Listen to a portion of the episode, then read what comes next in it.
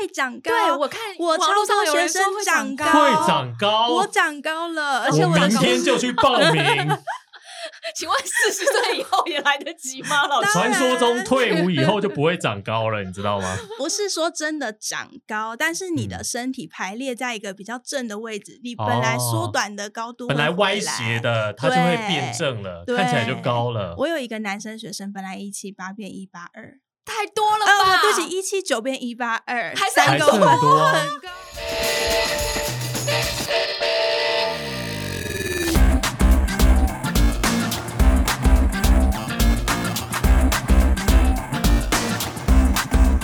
欢迎来到运动人的 Pancake，我是 Windy，我是老吴，老吴，你应该也是个铁男子吧？干嘛这样问？因为我们练铁人三项的身体都很僵硬、啊，硬邦，邦啊，每次每天都硬邦邦对，每天哦，不夸张哦，我一下床就觉得就是脚很紧。是有咔啦一声吗？不是我那个小腿每天早上都很紧，我都要拉筋完才可以好好的走路。那你还蛮乖的啊，至少你下床的时候有拉筋。对，不然不然不然不能走路啊，哦不，只能垫着脚 走。诶那你也太严重了，超硬的，。不知道为什么。你已经不是伸展不伸展的问题了。我每天都要伸展。我我好想要介绍你去我的呃健身教练那里哦，因为我健身教练有时候也会带我做一些伸展，然后我做伸展的时候，我教练就跟我讲说，因为我真的很僵硬，嗯，有一次我就问教练说，应该大部分你的学生都这么僵硬吧？因为练重训的人肌肉都很大，教练就沉吟了一下说，嗯，对，但是你的比例大概差不多是前百分之十的僵硬程度这样，笑死！然后我就 我起码是前百分之二。是是是，我想要你去刷，我想要你去我教练那里 把我的我名次看过每一任物理治疗师都摇头，啊，你来这要多收钱。那你有想过好好的进行瑜伽啦、拉筋啦、皮拉提斯？我想哎、哎、可是我上了几次瑜伽，我都觉得很挫折哎、为什么？因为我办不到啊，办不到 就是臣妾办做不到啊不会就是不会啊，做不到就做不到。然后后来我们朋友几个一起做瑜伽，然后我做完也觉得是身体不太舒服，就觉得啊不得要领，然后又觉得很挫折。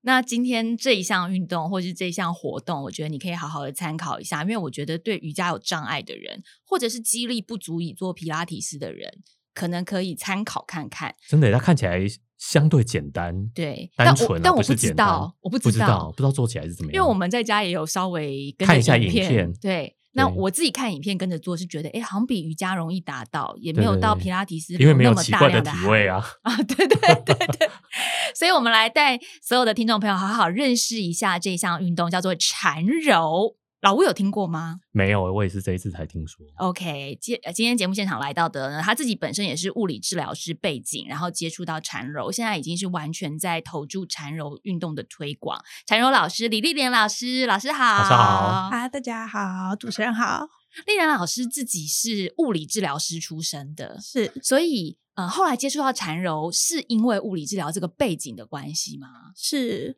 嗯，我在念大学的时候就在物理治疗系，然后我们有一堂课叫做运动治疗，嗯，所以它就是这堂课就是介绍我们很多嗯运动跟治疗可以结合的东西。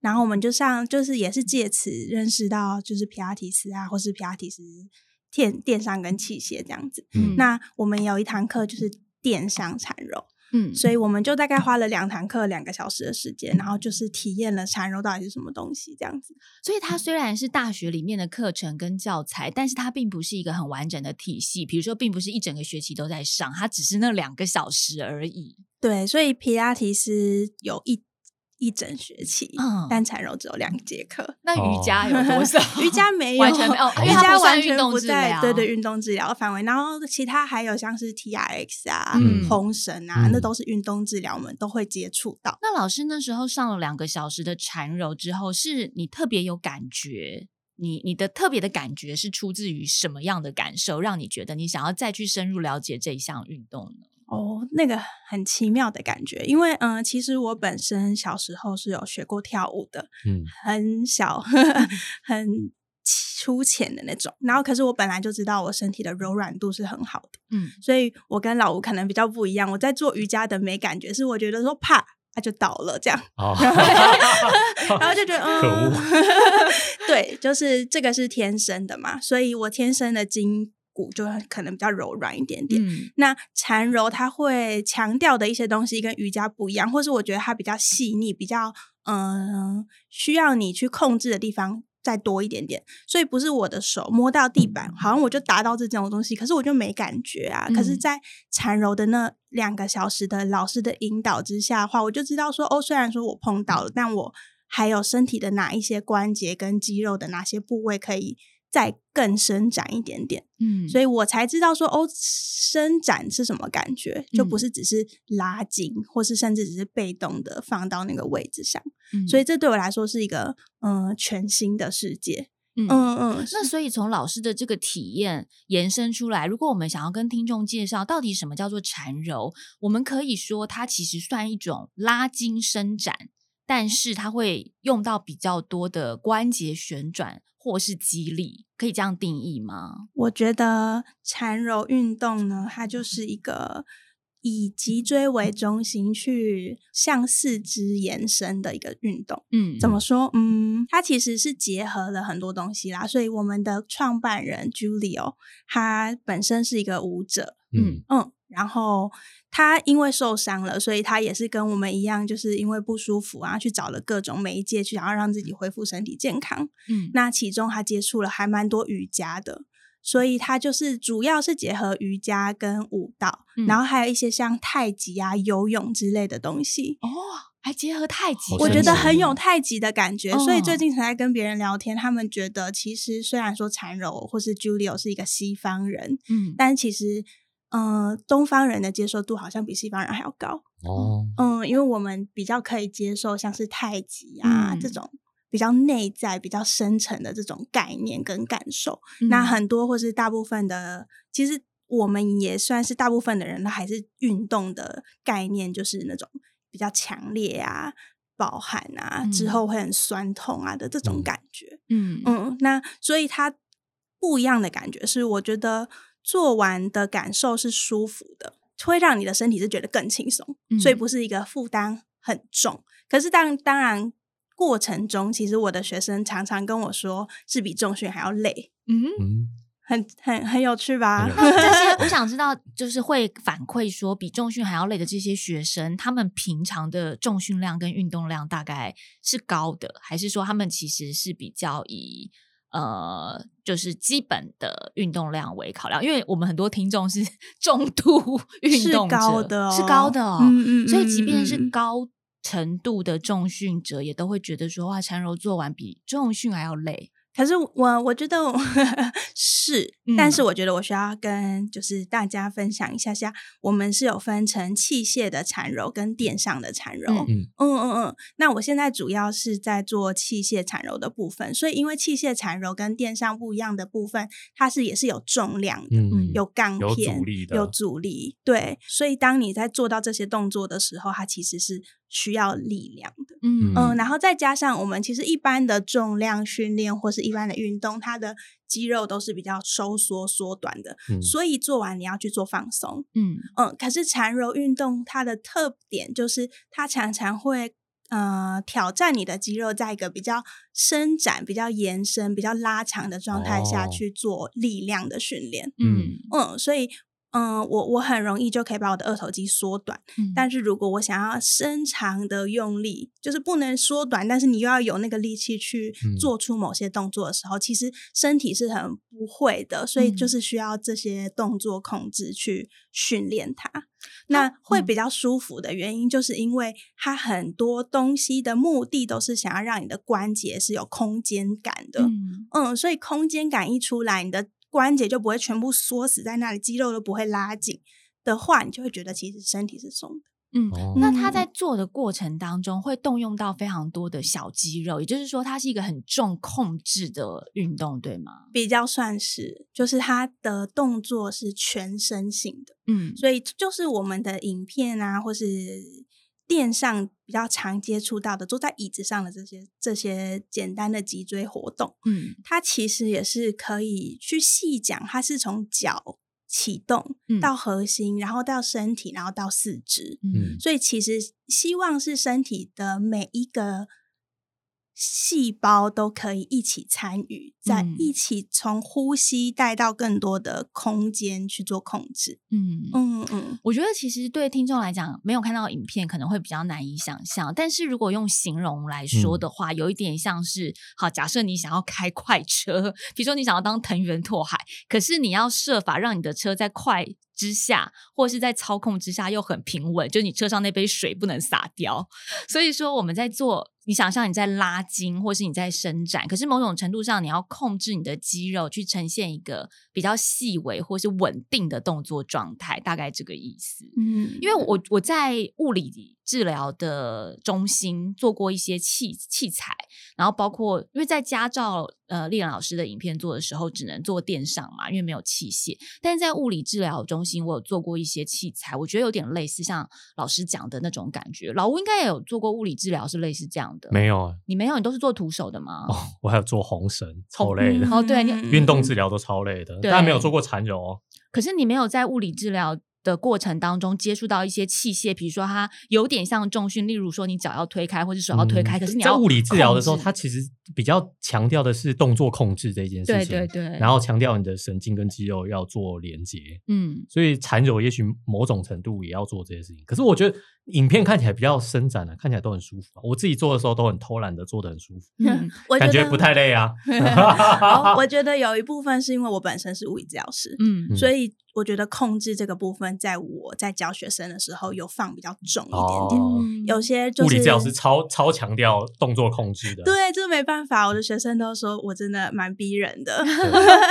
所以也有不是物理治疗师出身，但直嗯接就是成为缠柔老师，或是直接接触缠柔培训的这一些师有资还蛮多的，所以嗯其实大部分线上的老师也都不是物理治疗师啦，哦，嗯所以也会有在在教学风格上面有所不同，非常多不同的风格。像是瑜伽老师啊，嗯然后重训的教练最近也越来越多，嗯。然后舞者，哦，因为他们的身体嗯也会想要多一点力量，办人本来就是个舞者啊，对，嗯。甚至其实还蛮多是自己因为缠柔而获得身体上面的改善，然后想要更精进，或者想要拿这项运动来帮助别人的也都有。嗯，因为我们大家知道，像这个非常知名的韩国女星女神孙艺珍，她也有接触缠柔，而且她有去做缠柔方面的培训课程。对，吗就是应该是喜因为很喜欢，所以就想说去上一下课。嗯嗯因为上课的话，会让你自己在对动作更有概念，嗯更精进，就变成不是老师教你做什么，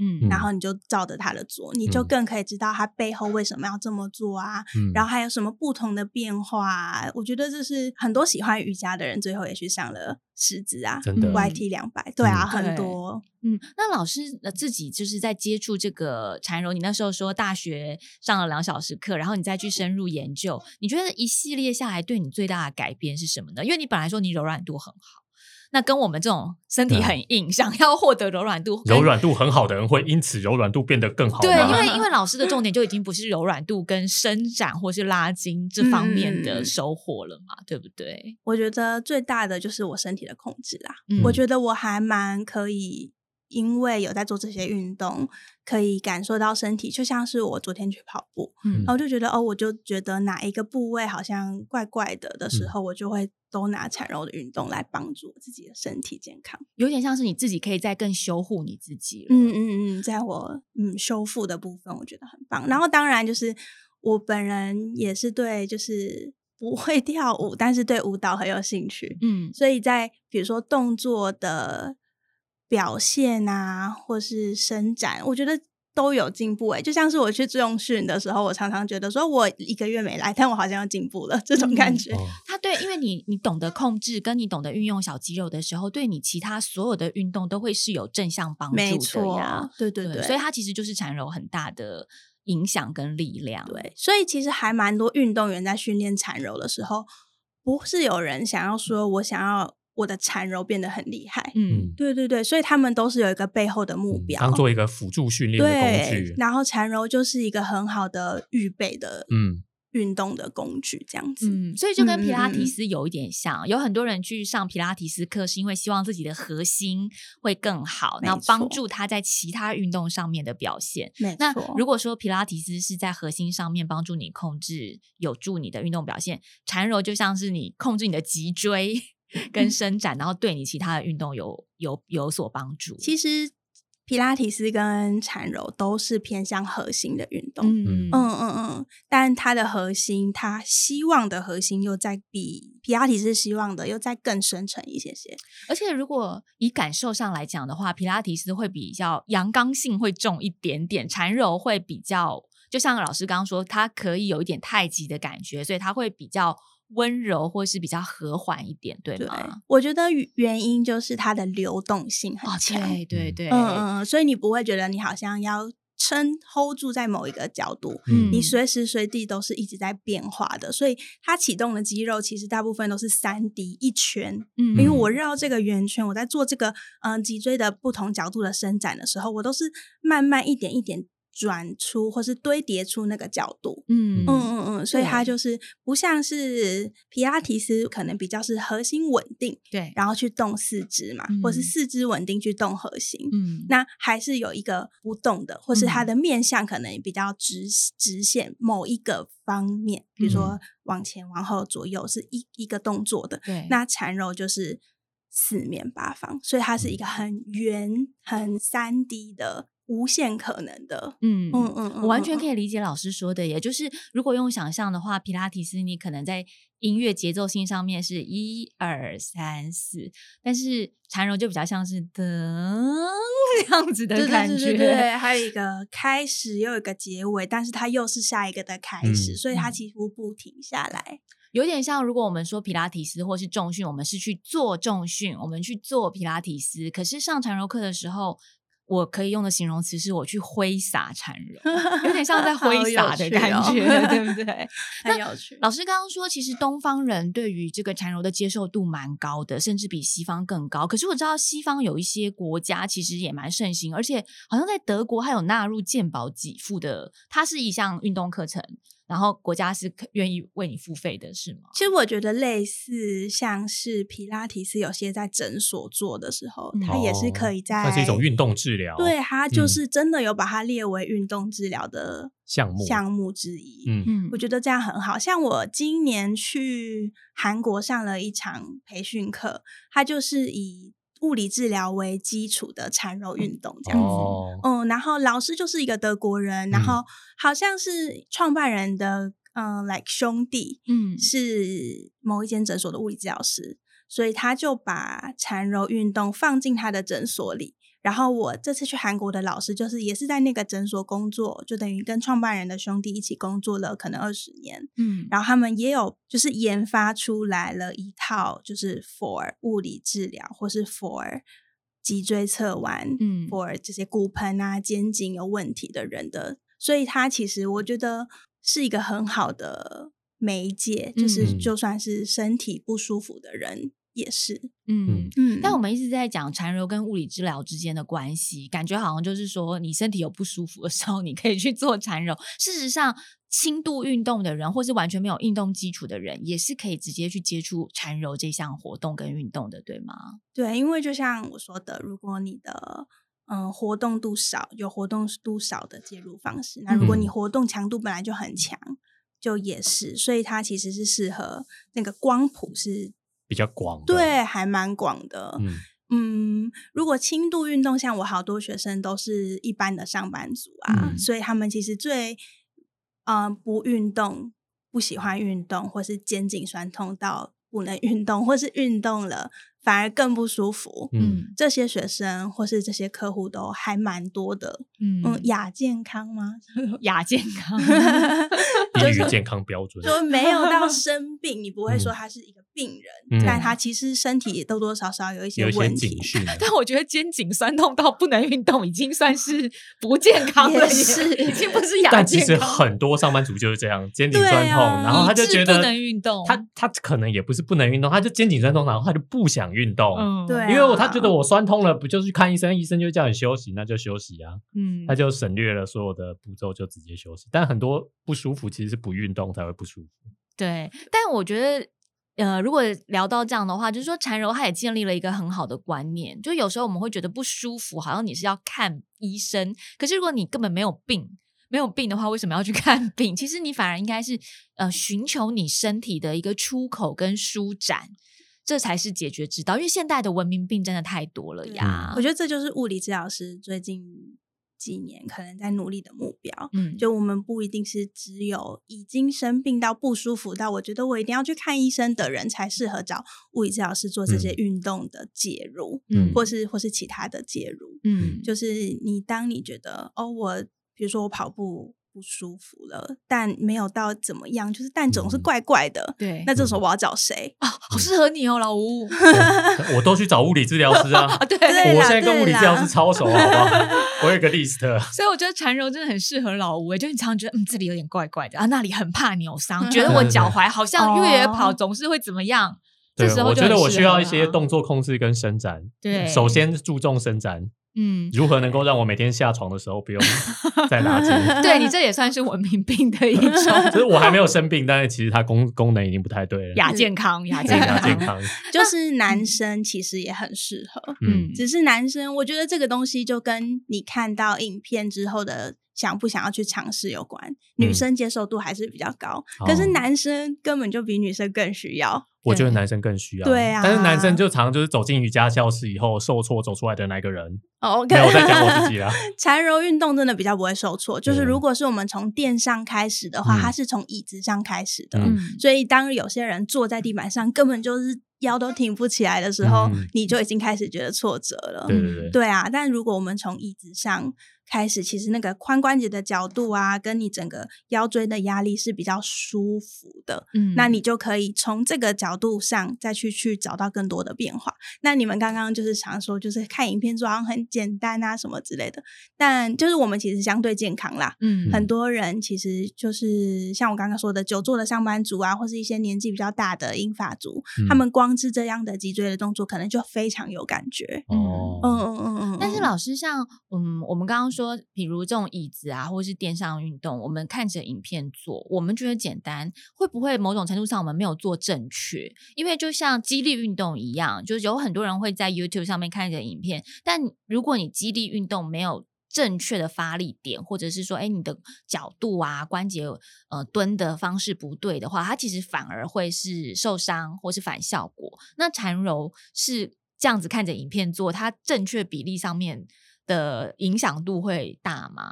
我觉得好处就是，你就算做错了，你也不会受伤。也不会怎样 我觉得跟瑜伽比起来，缠柔看起来就是比较不会受伤的伸展运动，因为它没有奇怪的体位跟动作，它没有受伤，但对，是所以你做错至少不会受伤。对他做错不会受伤，但是做错有可能没有达到那个效果。没对，可能错所以效果没那么好了。我想说的是，就是其实你都是做对的，嗯，就是你现在以你现在的身体来说，你做到这边，但如果你觉得轻松，就表示你还没有做到底啊。哦嗯，所以老吴看影片，嗯他觉得太轻松了，我没有觉得太他没有轻松啊完全正确。我只是觉得看起来很安全，我很放心。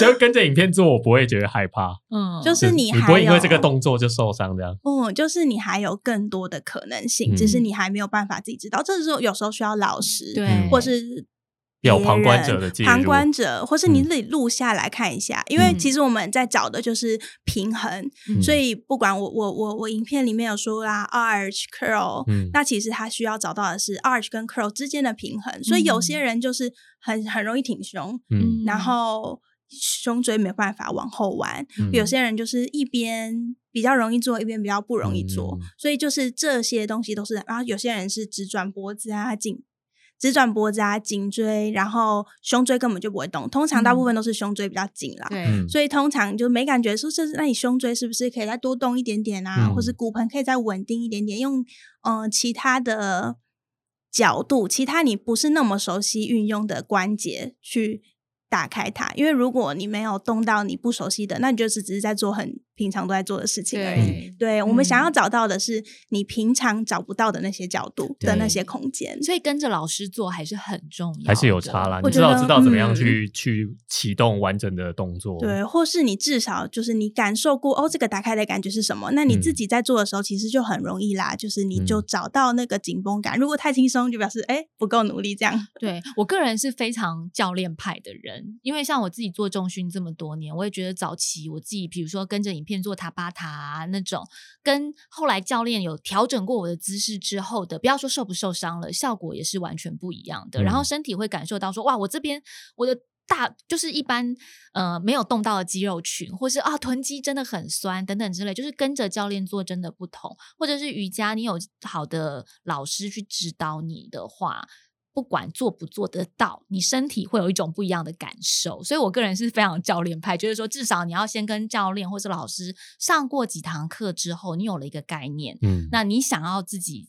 比如说节省时间，或是现代人忙，你自己在家做，我觉得这是比较好的方向啦。我个人是觉得，如果是物理治疗师教我做缠柔，我更有兴趣，就是像丽莲就可以顺便咨询一下。哎，老师，我最近这边不太对，对是不是做什么动作可以强化一下？没错，对，我们就是事半功倍一。没兼二错顾这样。对那丽人老老师刚刚说，就是对于走进教室的男生跟女生来说，男生可能接受度没有女生那么高，女生比较感兴趣的原因，会不会也有一点是说这项运动它是可以稍微雕塑你的身材的呢？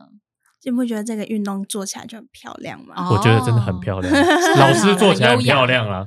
我没有勇气把我自己做的录起来啊，老师做起来很好看。我觉得你如果是就是姿态有对的话，它的确就像是一个舞蹈一样的动作。嗯真的。然后其实体态的部分就是你的关节。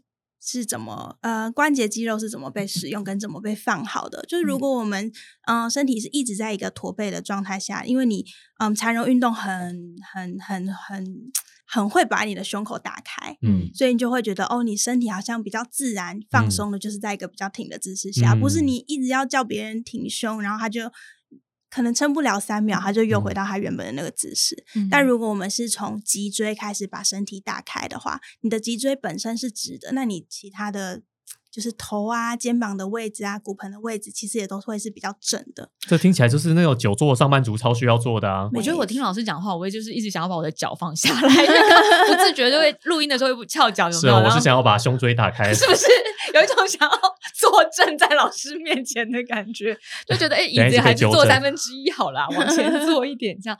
但我是说，呃，像老师这样刚刚讲的话，就是说，不见得是对雕塑体态有帮助，但是它对你的仪态会很有帮助，嗯，雕塑体态当然也可以，也可以。哦怎么说呢？它就是一个运动嘛，所以你在训练的这个部分是体态一定会进步。但我觉得不一样的是，可能跟重训不一样啦，它肌肉都是像我刚刚说的是拉长的用力，嗯所以你的肌肉在做完缠柔之后，也是一个比较长的状态，会长高。比较不会会长高。对我看我网络超多上有人学生说会长高，会长高，我长高了，而且我明天就去报名。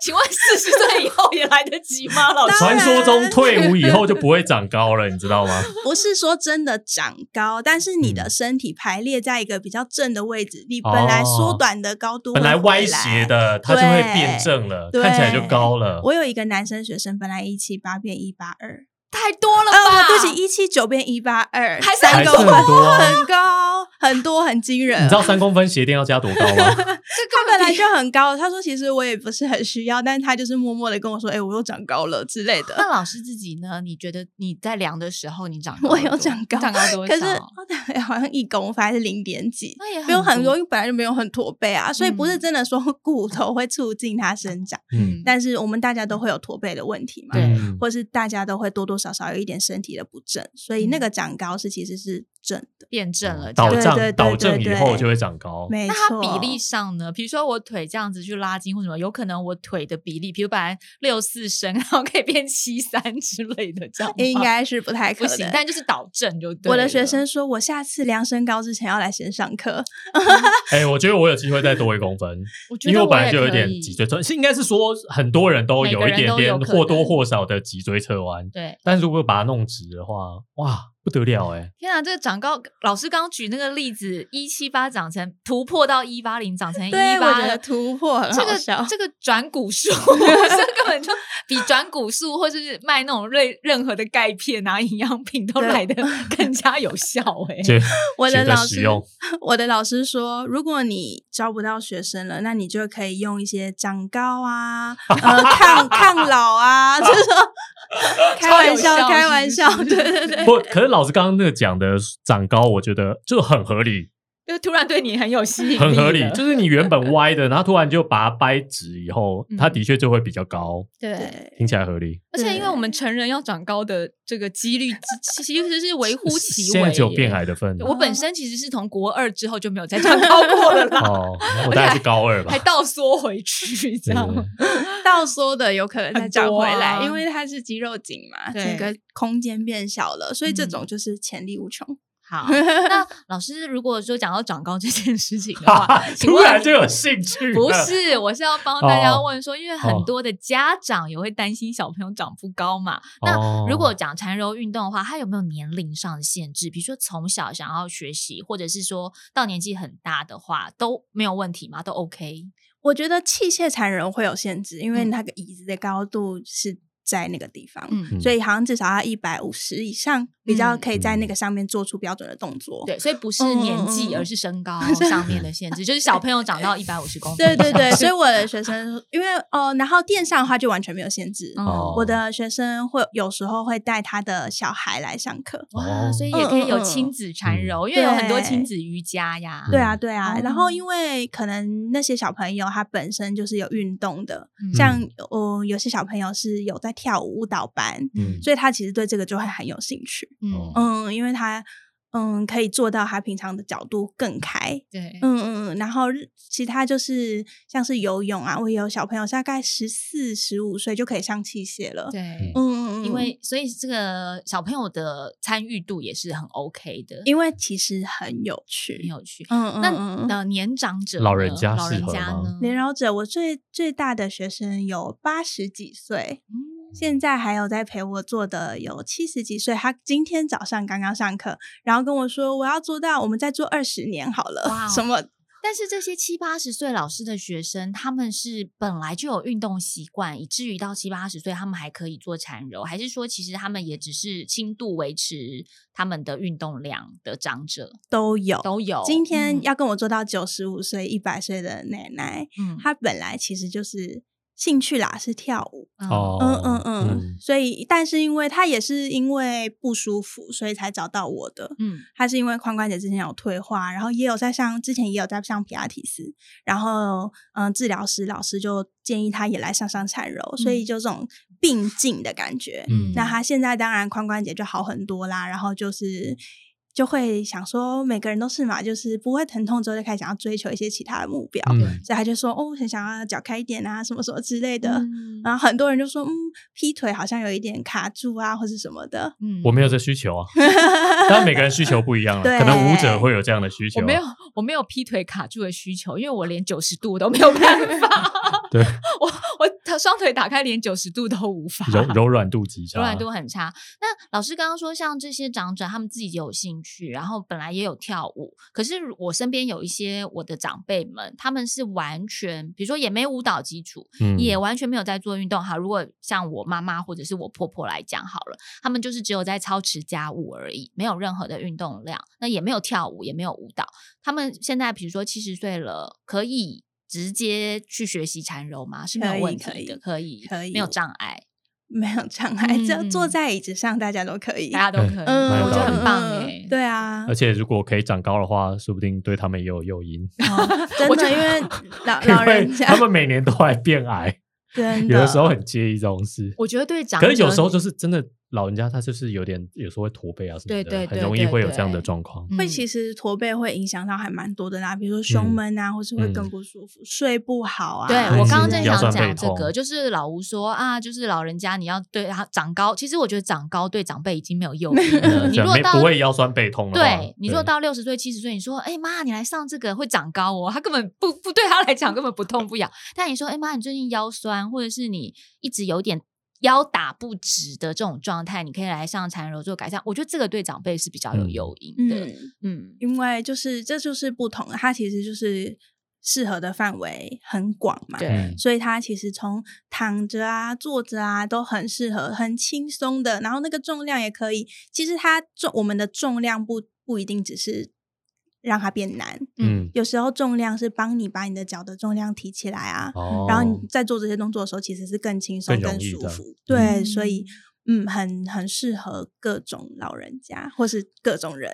我们讲了很多缠柔对于身体面向的帮助，但其实某种程度上，缠柔它对于心灵的 帮助也很大，就有点像瑜伽那样子，好像在做的过程当中，其实你也必须要去沉淀，或者是聆听你身体的声音，这也是训练的一环吗？老师？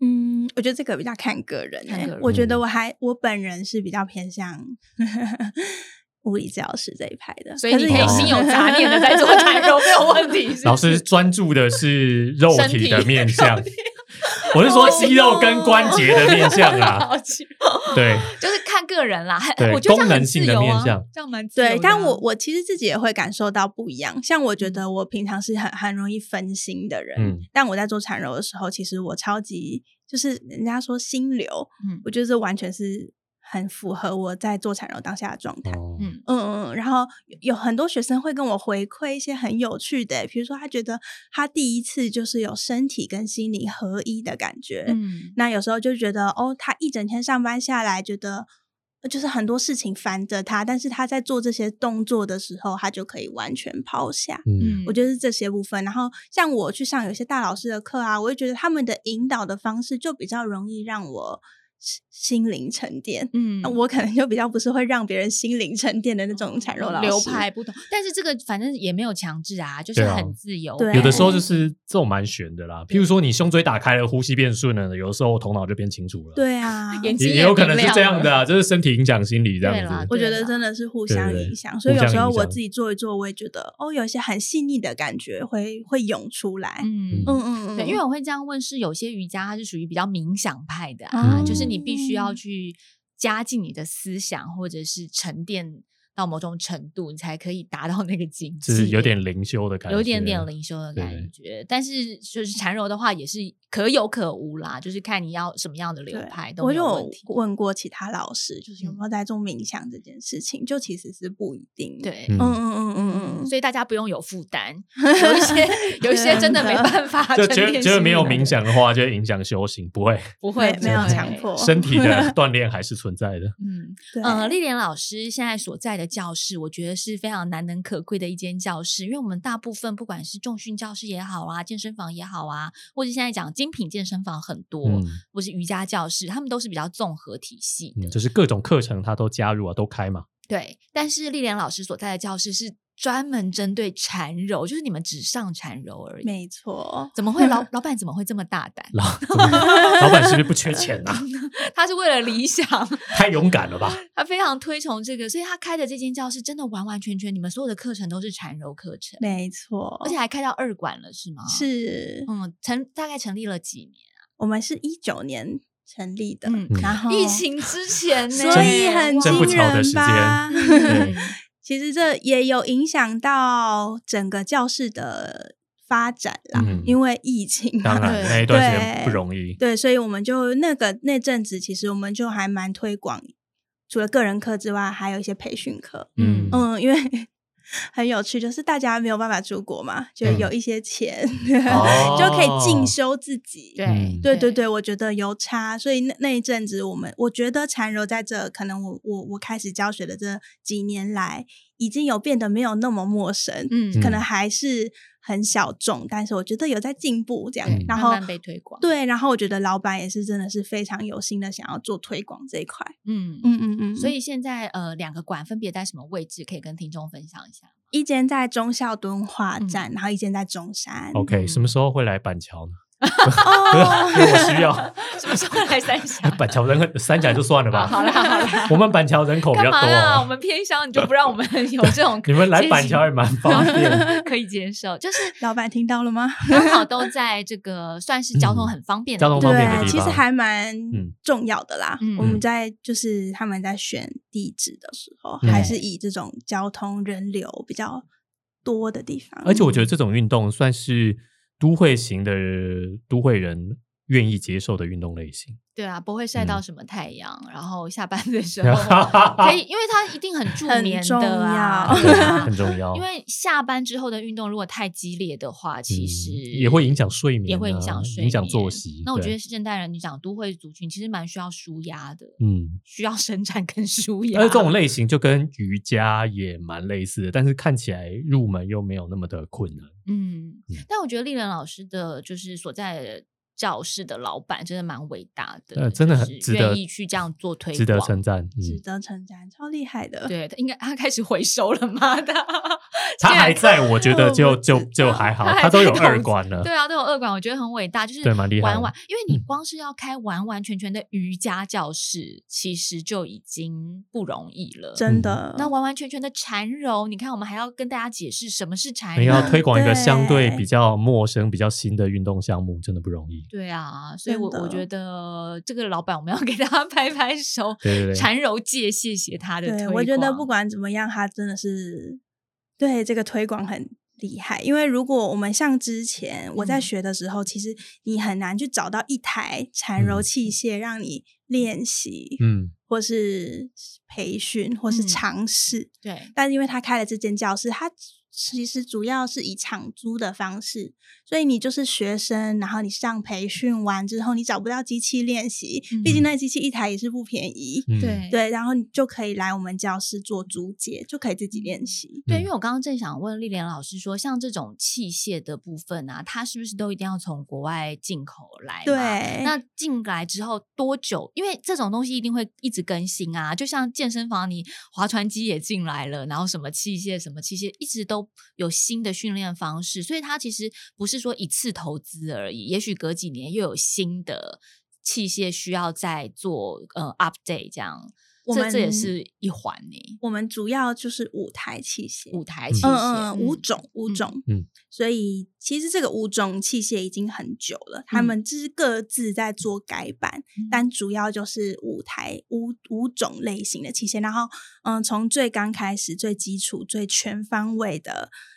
Pulley Tower，然嗯。后到其他像是比较针对上呃上肢啊、下肢啊，然后比较平衡的，它嗯。各自都有一就是特别的器械在做这件事情。嗯嗯嗯嗯，我觉得大家可以上网看一下相关的影对啦，片。毕竟听我们的影片，真的很难对于这个运动有一个简基本的认知。对大家大家可以马上就点我们那个，我们会提供链接给大家，对看丽莲老师的 介绍影片。嗯，可以看一下介绍影片，然后丽莲老师的 IG 也可以搜寻丽莲老师，因为老师也常会分享一些资讯。那我觉得，嗯、不管你是很热衷，就是重度运动者，就像我们节目一开始说的，重度运动者也好，或者你只是 腰酸背痛的上班族也好，我觉得这一项缠柔运动都蛮适合大家。嗯，尤其是如果你还想要再长高几公分的朋友，还有 请不要错过。身身形也会变优雅，我觉得非常的不错。我觉得主要是当你的柔软度啊、肌肉控制都变好以后，你不管是在运动啊，或者在日常生活起居上，